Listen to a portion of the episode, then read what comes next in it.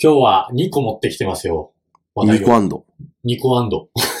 あのーあんま誰が着るのかわかんない感じの。そう。イオンモールとかに入ってるやつあね。の大きめの地方のそうショッピングモールに入ってるニコアンド。2個アンド。てんてんてんみたいなやつね。それで言うとアンドじゃないんだけど、2個。完全に。確かにね。完全に2個できてて だから、ニコアンド、ニコと、アンドの後はあなたなのかもねっていうことなのかもね。いや、全然わかんなかったけど。全然よくわかんなかったけど、2個持ってきてて、うん。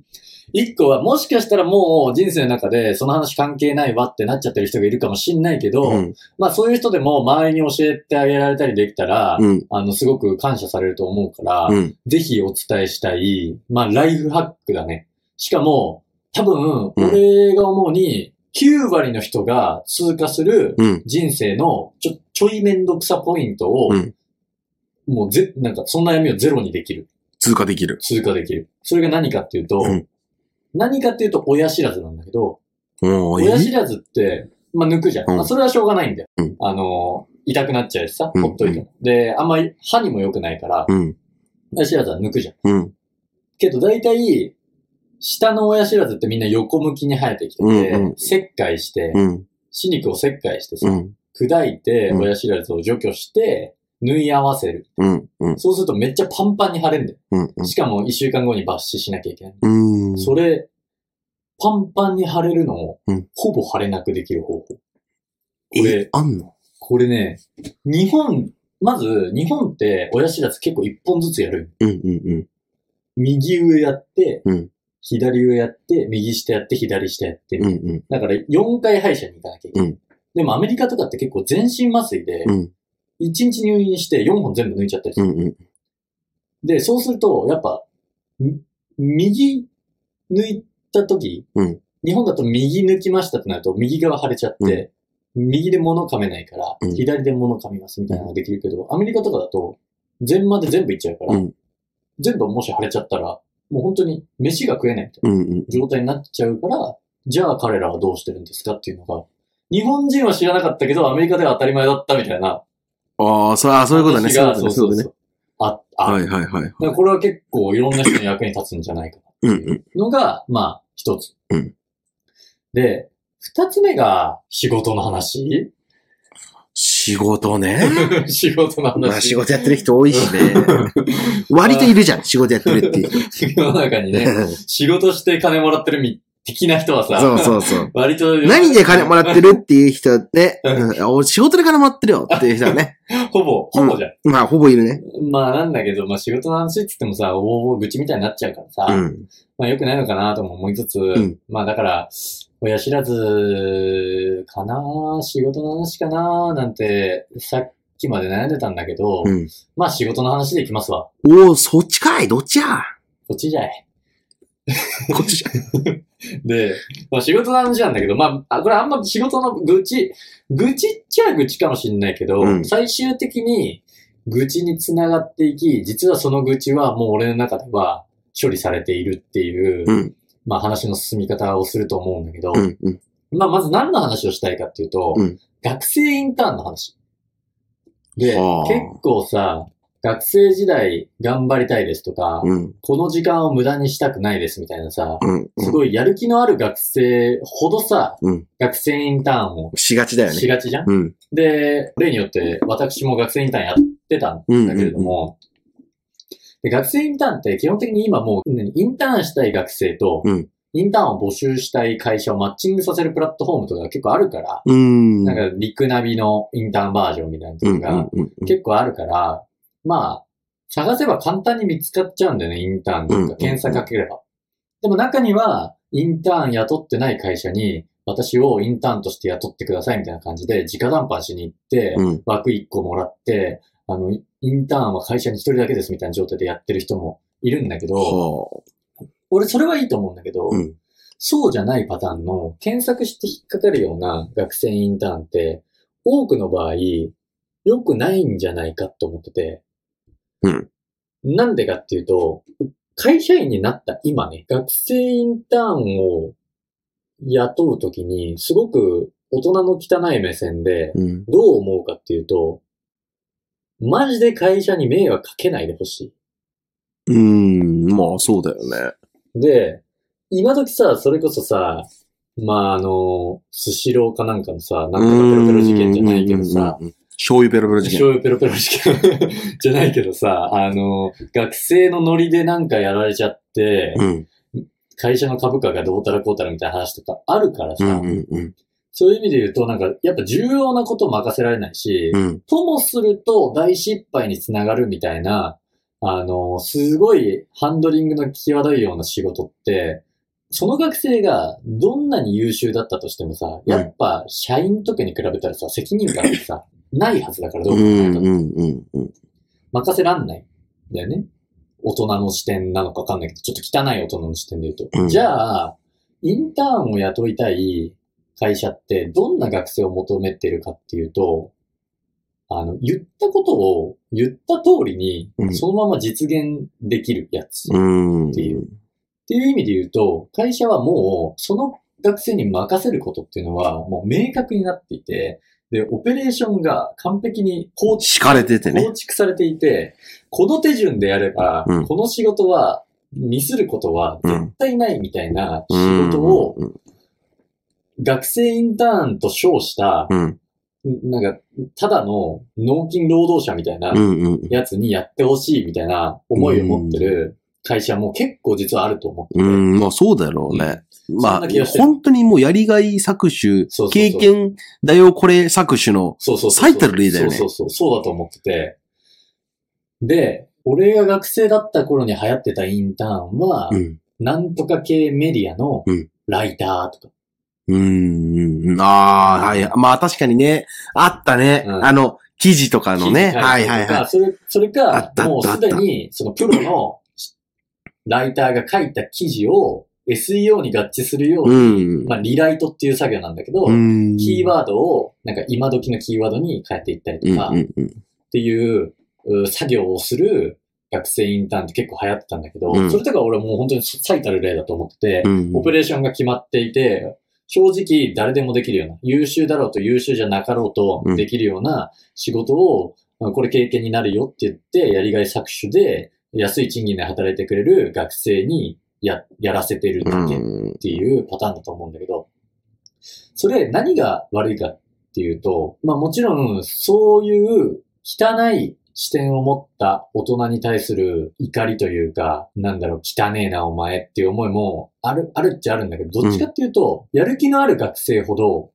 それが仕事なんだと思ってしまうあっていうのがあると思あってて。確かにね。まあそれやらされてるもんね。うんインターンで実際に。そうそうそうそう。だから、僕は学生時代に勉強だけじゃなくて、社会に出ることも見据えて、仕事をこう体験しておきたい。仕事とは何たるかを学んでおきたいから、うんインターンを探しますって言って、探してやらされた仕事が、オペレーションがガチガチに決まってる、誰でもできるような仕事だった時に、うん。その子がすごいピュアであればピュアであるほど、うんあ、仕事というのは、こういうやり方が決まっているようなことを効率的にミスなくこなすことが重要なんだって思っちゃうと思ってて、うんで、まあもちろんそういう仕事もある、世の中に。うんうん。もうオペレーションガチガチに決まってて、あの、とにかくミスなくうん。決められた手順を進めていってほしいっていう仕事もあるんだけど、うん。実は世の中にある仕事の中で一番価値のあるものって新しいものを生み出す。そうだ。ね。ってなると、もうお決められたオペレーションなんて一個もないわけ、もう最初。うん一歩目からない。うんうん。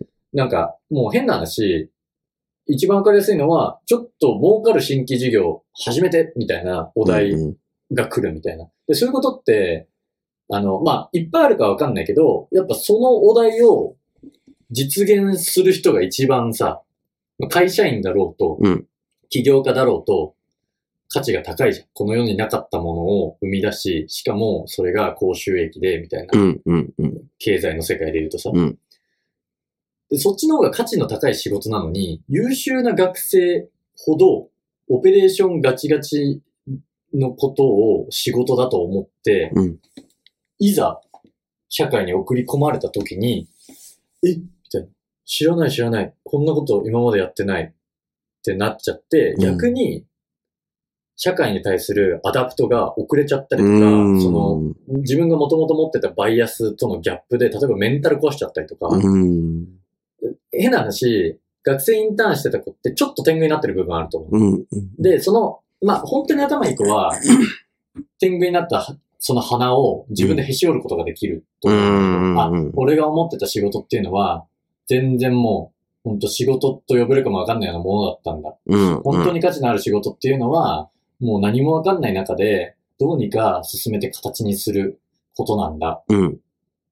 で、自分で考えて、後から、あー自分を修正できる子はいいんだけど、うん。うん。うん。やる気があるからこそ、自分は学生時代頑張ってきたみたいな。うん。まあ、自負が強くなっちゃってね。自負が強くなっちゃって、その自負でもって、いざ会社員になった時に、うんなんかやり方も決まってないし、誰も正解を教えてくれないし、うん。そもそも正解なんて存在しないみたいな。仕事を任された時に、なんかぶっ壊れちゃったりとか、うん。するってあるんじゃないかなと思ってて、そういう意味で言うと、俺は学生インターンは結構罠だなって思ってうる。ん。まあ、てかなんか、インターンが、うん。本当の最初は、うん。職業体験みたいうんなうんとこだったんだと思うんだけど、もう今や、うんなんかその就職活動における、うんまあ加点。の。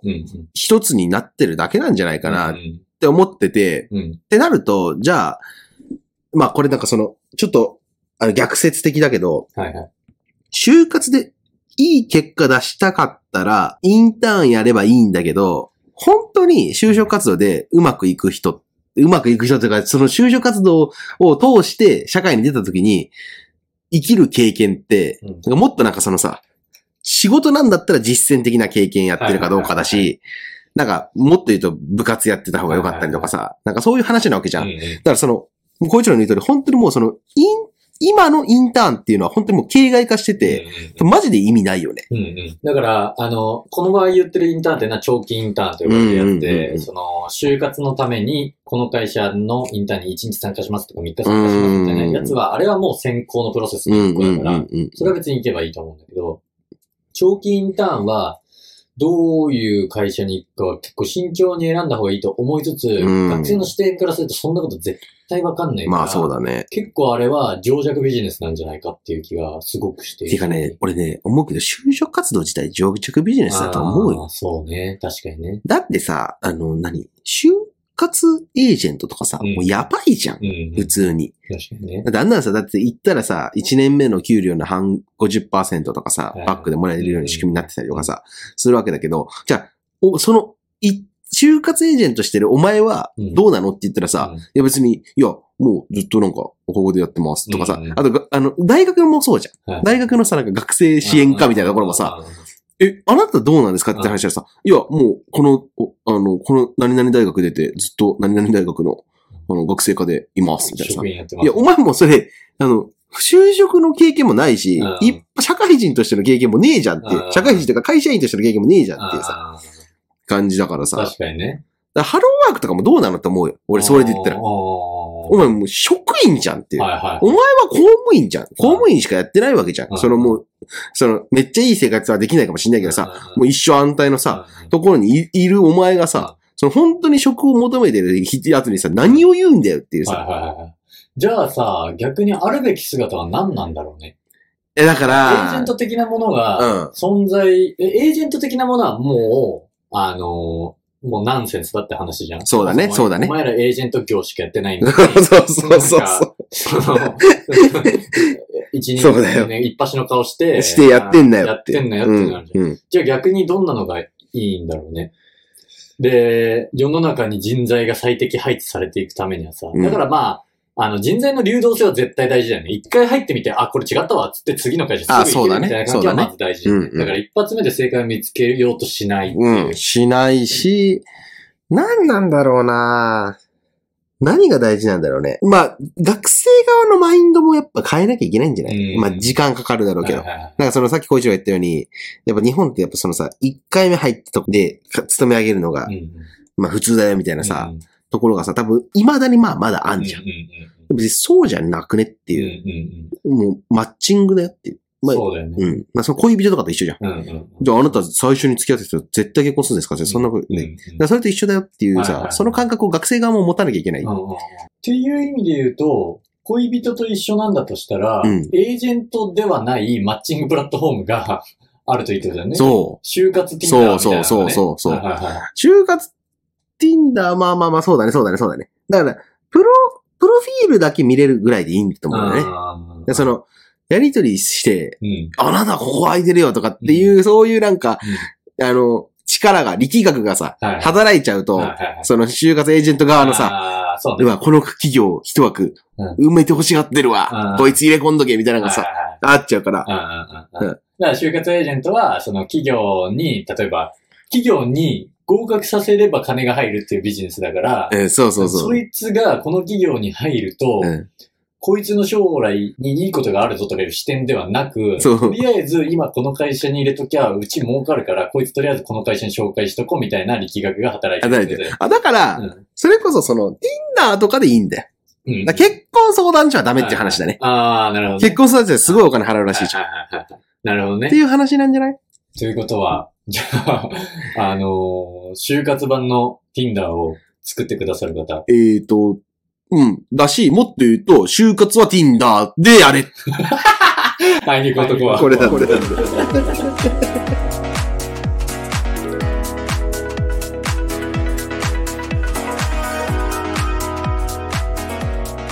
それではお悩み相談のコーナー行きましょうかね。こちらのコーナーは、リスナーの皆様からいただいたお悩みを我々、孝一郎と翔吾が解決しないというコーナーになっています。我々に解決してほしくないお悩みがある方は、メールまたはツイッターでお便りをいただけますと幸いです。メールアドレスは otocole.gmail.com、男れ .gmail ですね。ツイッターは、アットマーク、otocole、男れでございます。それでは早速、本日のお悩みを見ていきましょうはい。えー、本日は、吸収を考えたヘム鉄を 500mg 配合、不足鉄分の効率補給に、さんからの、えー、お便りでございます。う。下手くそだ。これ、下手くそですね。お便り下手くそなやつ俺、あんま見たことないけお便りベタだ。ど。お便りベタ。えっと、はい。今、選抜、春の甲子園のシーズンですね。はい。甲子園といえば高校野球。高校野球といえば、えー、スポーツ根性。はい。いわゆるスポコン。はい。はい。の代名詞ではございますが、うんえー、各言う私も、おー野球チームに所属して、えー、スポーツとして野球をやっていましたと。うん。で、その時、えー罰、うん。何かをした時、何か悪いことをしたりとか、あの失敗した時のうん罰として走らされたりとか。筋トレをさせられたりとか、素振りをさせられたりうん。うん。していました。はいこれ、あの、い当時は罰だと思っていましたが、うん今考えてみると、これって他の人よりも練習できてるので、罰じゃないんじゃないですかね。ご褒美なんじゃないか。ご褒美なんじゃ、ご褒美とまでは書いてないけれども、あの、そううんあ。のご褒美ホイホイなんじゃないですかね、というところですので、あの、考察をお願いします、はい。というところです。はい。あの、これ、あ、でもマジでそうですよね。うん。あの、本来罰っていうのはいははい、えっと、その子にとってうんの、うん。マイナスじゃなことじゃないといけないから、うん例えば野球部で言ったら、はい、お前、悪いことした、とか言ったら、その、はい、お前、エラーした、3日間練習なし、うんとかの方がはちょっときつい、いはいはい。確かにね。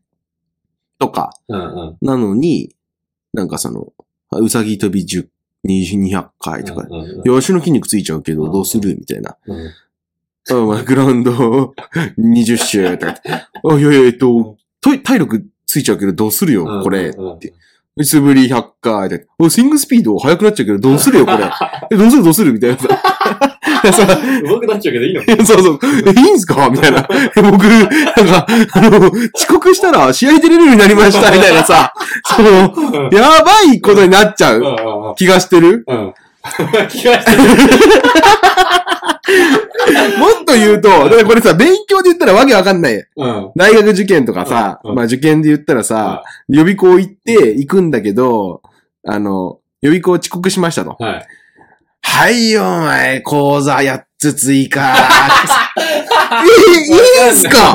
マジっすか？受かっちゃいますよって。遅刻したから、東大受かりましたみたいなさ。いや、逆逆逆。あー遅刻したんだから、うんあなたはお金払ってるけうん。ど、は2講座、い。減です。はいはい。2授業減です。みたいなさ。でしょ、本来。いまあそうだね。まあだからそういう意味で言うと、うん。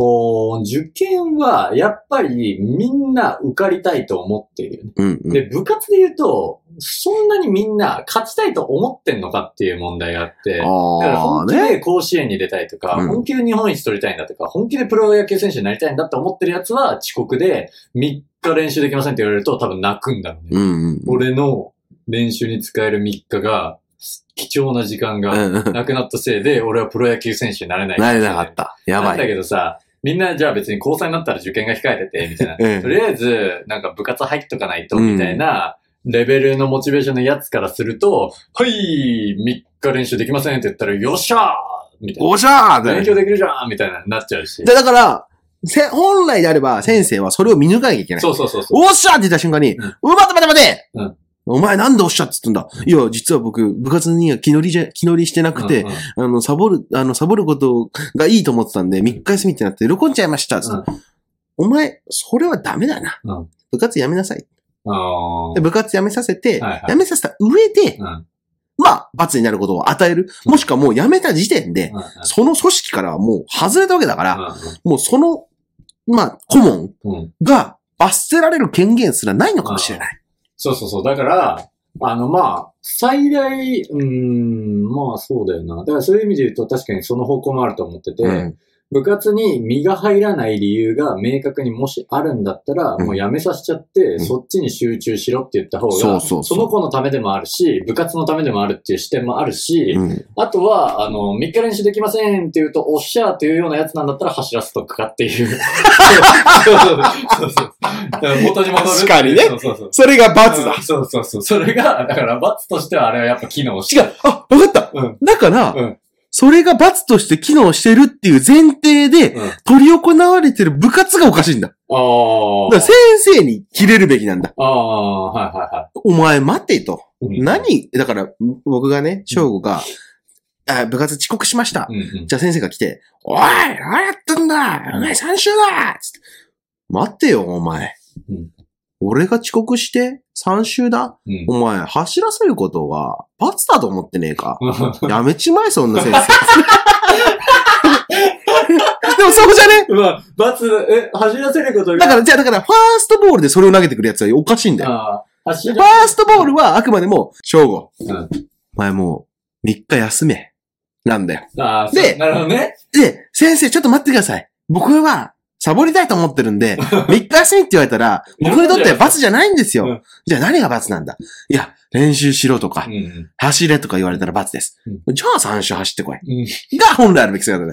その最初、ファーストボールで初球が、お前、3周走ってこいは、うんおい、待って待って、何お前3周走ることが罰みたいになってんだよ。バカお前、今度やめちまえっていうのが正解でしょ。まあだから、そう、3周走ることが罰だと思ってるってことは、あの、もし俺が本気で野球をやりたいやつなんだったら、3周走ったら強くなっちゃうから嬉しいと。そう罰になってねえと。そう。で、で、で、そういう気概のやつが、この部には集まってるって思うのが、本来顧問としてあるべき姿だろうとう。ん、うん。だし、なるほどねそう思わせ、そう部員にそう思わせる、そっちの方向を向かせることが、、うん、本来顧問のあるべき姿うん、だと。うん。何その、ちょっとつ辛いだろみたいなことやらせて喜んじゃってんのお前っていう。ん喜んじゃってんの先生っていう。お前はね、よくないからね。そう先生がそこはきちんと生徒なんです。そう。かわいいね。えでも、あの、ちょっと話変わるかもしれないけどさ、うん今やさ、例えば、まあ、転職が当たり前の時代になりましたはいとかさ、あーなんだろうな。自分が所属する組織を転々とすることが、まあ、受け入れられつつある世の中じゃない。うんうんその余波って部活とかに行くんかね？まあ、俺は言ってほしいなと思うけどね。だってさ、そんなんさ、もうさ、考えたくもないよ。なんで？この日本のゴミみたいな、うんこの文化、風習。うんでもそもそも部活って何なんいらない確かにね。別に野球やりたいやつは野球をみんなで集まってやればいい。だからそれが結果としてうん野球部になって、野球チームになって、うんうんあの、トーナメントに出て甲子園出ます。それでいいんじゃんっていう。だか確かにね。らその、部活って何なん？ああ、学校組織の中に持つ必要がない。ええし、いや、まあまあ、別にそれの取りまとめ母体が学校であってもいいんだと思うけど、うんうんだからその部活って言ってさ、うんだからそのじゃあ、あなた何部に入りますかみたいなさ時にはさ、その部活、入部、何かしらの部活に入っていけないみたいなさ、わけがわからん。なん、もう学校は勉強しに来て、それ以外はもういいじゃんってういう。ん。まあだから、もう本当に教育機関の風呂敷を最大限まで広げるとうん。人間教育が入ってくるから、それの手段として部活ありますよねみたいな話はあると思うんだけど、うん。でも逆に言うと人間教育の一環としてうん。部活というものを行ってます。うん。だから、もしこの部活が、てかほとんどの部活はそうだと思うんだけど、うん。えっと、甲子園に行けるような部じゃなかったとしても、うんなんならもう県大会初戦敗退の部だったとしても、うん部活としての価値はありますよねっていう論調で行くんだとしたら、つまり人間教育を主の目的とした部活なんだとしたら、うん。生徒に与えるべき罰って何になるんだろうね？えーっと、リアルに本読むとかしそうだよね。うん。なんかね、遅刻しはい、お前遅刻した夏目漱石読め。でもマジでそうじゃない？まあそうだね。あで、あ、でね、そっから、さらにさらにさらにさらにさらにさらに派生すると、うんあの、人間教育としての部活なのか、その競技レベルを上げるための部活なのかっていうところが、うんそう定まってなさすぎて、その勝利至上主義が、はいはい。あの、めちゃくちゃ、何？行き過ぎた。そう、批判されたりとかっていうのも、俺、あれもちょっとよくわかんない。だその、なんだろうな。まあだからそこがだから整理されてないんだろうね。その、その整理されてないのに尽きるんだろうね。そう、整理されてないんだと諸悪の根源は。だし、まあなんか、その、全国でスポーツするみたいになった時は、学校という組織を一チームとして捉えた方が運営もやりやすいみたいな。うんうんうんうん。いや、それはそうでしょうん。絶対ねだ。からそれがね、もし、あの、もう学校というのは、あの、人間教育を主たる目的としてしか部活はやっちゃいけませんと。うんうん勝利至上主義は許されないんです、みたいな話になったら、本当に勝利した奴らは多分学校外のクラブチームとかで、ああ、そうだね。そうだね。そうだね。まあそれはそれでいいと思うんだけどね。てかうんそういう子もいるしね。うんうんうん。だから、そその整理でいいんだ。なんか良くなっちゃったね。あ、でもあれか。相談者なんだっけ？相談者は、うんえっと、吸収考えたヘム鉄 500mg 配合した不足鉄分の効率補給に3なんだけど、えっと、な、なんなん、なんですっけ？あ、えっと、あれだ。スポコン、考察してくださいな。だから考察できたんだ。考察できて、えっと、スポコ、だからそれは、言ってることは合ってんだ。罰じゃないんじゃない罰じゃないんじゃないか。だからまあ、その、どういう前提かにもよるけど、だから、野球を上手くなりたいと思って部活に入ってるんだったら、それは確かに罰ではない。そうだね。でも、その罰を受けることによって、なんか人間的に成長したのかっていう意味で言うと、うん本当に重箱の隅に落ち着くと、うん遅刻すると怒られるんだっていうことを学ぶ。ま学べてる時点でうん、OK で、でもねうん、これ怖いのがうん、今、プロ野球が開幕したんだけど、うんプロ野球ちょっと前までさ、うんキャンプのシーズンじゃん。キャンプとかでもそれやってんだよ。あ、そうなんだ。紅白戦負けたチームうん、罰ゲームで、ランニングとかね、なるサーほどねキットとか。プロレベルでも。そう。いやいや、え？普通、勝った方にご褒美でうん練習させないと。はいはい。だって給料上がっちゃうよっていう。あー確かにね。